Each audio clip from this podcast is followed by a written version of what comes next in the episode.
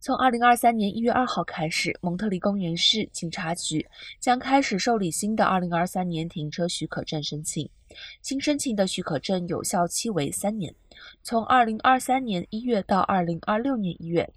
目前持有红色停车许可证的居民，或在过去几年中没有获得停车证许可证，但住在停车许可证区域的民众都可以申请。